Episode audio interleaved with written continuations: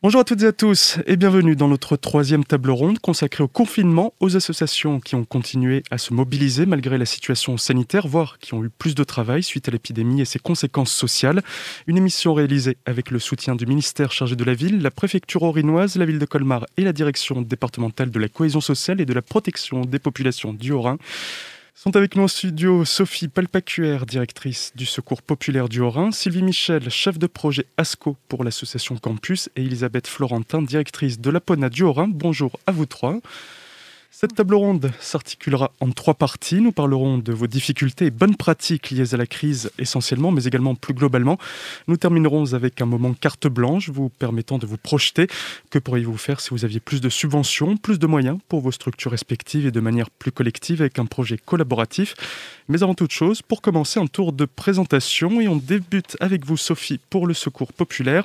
Quels sont vos publics visés et quelles actions menez-vous pour les accompagner? Bonjour, alors nous au niveau du secours populaire sur le département du Haut-Rhin, on accompagne toutes les personnes, familles, étudiants qui sont en situation de précarité et qui ont besoin d'aide. On est sur de l'accueil inconditionnel, c'est-à-dire qu'on aide tous ceux qui ont besoin d'une main tendue et on les accompagne du mieux qu'on peut.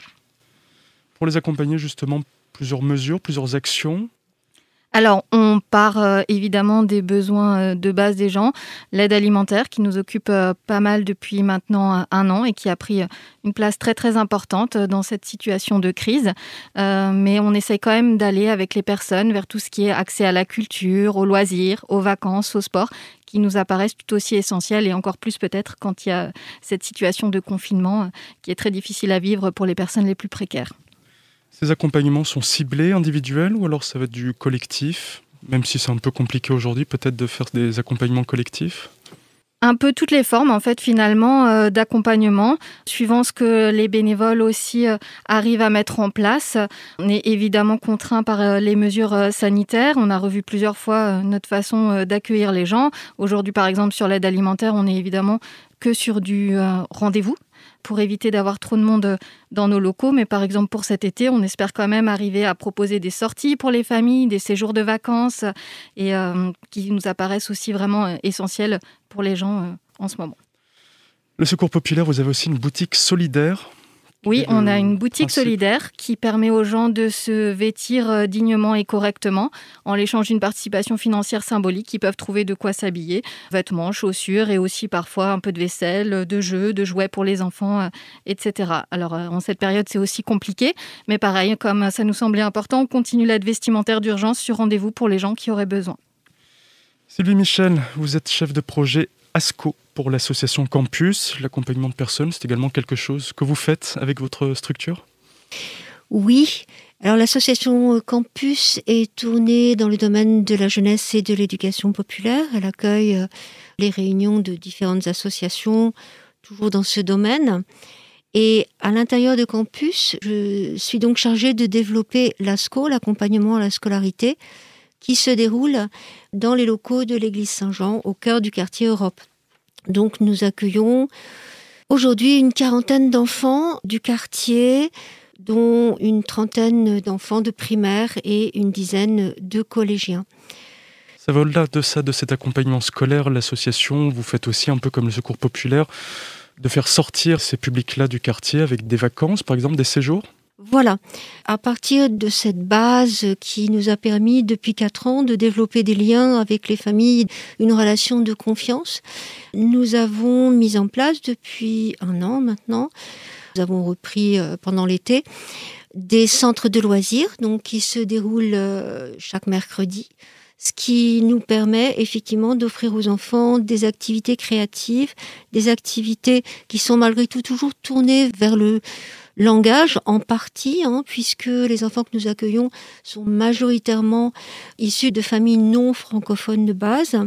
Donc, nous travaillons sur le langage, mais nous travaillons également sur des activités créatives et particulièrement sur l'activité de jardinage liée au plein air, à l'environnement et à la conscience euh, voilà, du monde qui entoure les enfants. effectivement, le but principal étant de les faire sortir et de, les faire, de leur faire découvrir d'autres environnements et des questions qui soulèvent leur activité. Il y a aussi toute une dimension sociale, c'est pas qu'une dimension éducative, donc dans vos actions et mesures, c'est beaucoup plus global. Oui, effectivement, particulièrement à travers ce centre de loisirs, puisque les enfants, euh, nous demandons aux, parents, y compris pour l'accompagnement à la scolarité, une participation tout à fait symbolique. Et si l'on voit que ça représente une difficulté, euh, ce n'est pas non plus euh, quelque chose d'obligatoire. Et puis, pour la première fois, l'été dernier, à la suite du confinement strict du printemps, etc., nous avons effectivement pu emmener quelques enfants de ce groupe en camp dans les Vosges avec un autre groupe euh, d'enfants. Donc il y en avait un public très mixte. Ça a été une expérience très enrichissante et nous avons à cœur de poursuivre euh, cet axe. Nous terminons notre tour de présentation avec vous, Elisabeth Florentin. Vous êtes directrice de l'APONA, Association pour la promotion des populations d'origine nomade d'Alsace. Donc là, le public visé, c'est dans le titre. On n'a pas besoin d'aller chercher vraiment plus loin. Mais quelles actions menez-vous justement pour accompagner ces communautés du voyage? Alors nous, on est une association euh, départementale euh, avec euh, un siège social qui est à Wittenheim et une antenne qui est à Colmar. On a donc une activité dans deux directions. La première, c'est des activités autour de l'accompagnement social, avec principalement de l'accompagnement individuel dans le cadre du dispositif RSA ou de l'accompagnement individuel dans l'accès ou le maintien en logement. Et nous avons également euh, la mise en place d'actions plus collectives euh, dans le domaine social. Et notre deuxième volet, notre deuxième champ d'action, est plus, est plus sur le domaine éducatif euh, avec des interventions d'animation de loisirs, des interventions au niveau de l'accompagnement à la scolarité, notamment dans le cadre des dispositifs classes financés par la CAF. Et sur Colmar, nous sommes inscrits dans, le, dans, le, dans la politique de la ville avec euh, des interventions sur le quartier euh, de l'Espérance, qui est un quartier qui accueille 39 euh, ménages, un peu plus de 150 personnes, dont la moitié sont des enfants, et quartier sur lequel on, réalise de nombreuses interventions. il n'y a pas que ce quartier-là, autour de Colmar, en tout cas, enfin, on va sortir un petit peu de Colmar, il y a aussi Logelbar, Orbourvire, où il va y avoir ces communautés-là qui sont présentes. Alors sur euh, le territoire de Colmar Agglomération, effectivement, il y a le quartier d'Espérance, qui est un quartier euh, euh, de logement dit adapté, construit en 2013 donc c'est un quartier important, mais effectivement, il y a aussi une communauté manouche qui est installée sur Logelbar, euh, dans de l'habitat plutôt mixte, caravane, mobilhome, euh, baraque, chalet, ainsi que des deux aires d'accueil euh, qui sont situées sur le territoire de Colmar et sur le territoire d'Orbourvire. Donc là, qui a pour vocation d'accueillir des familles itinérantes qui, qui, désirent séjourner sur ces communes pendant un temps plus ou moins long.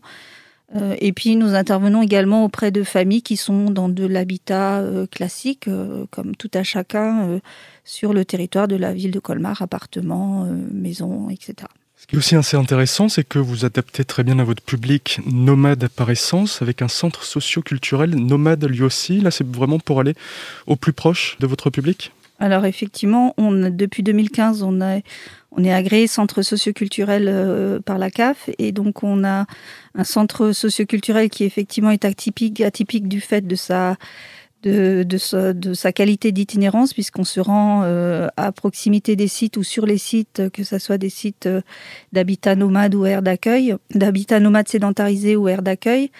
Euh, il est atypique aussi par sa taille par rapport aux autres centres socioculturels du département. On est relativement petit.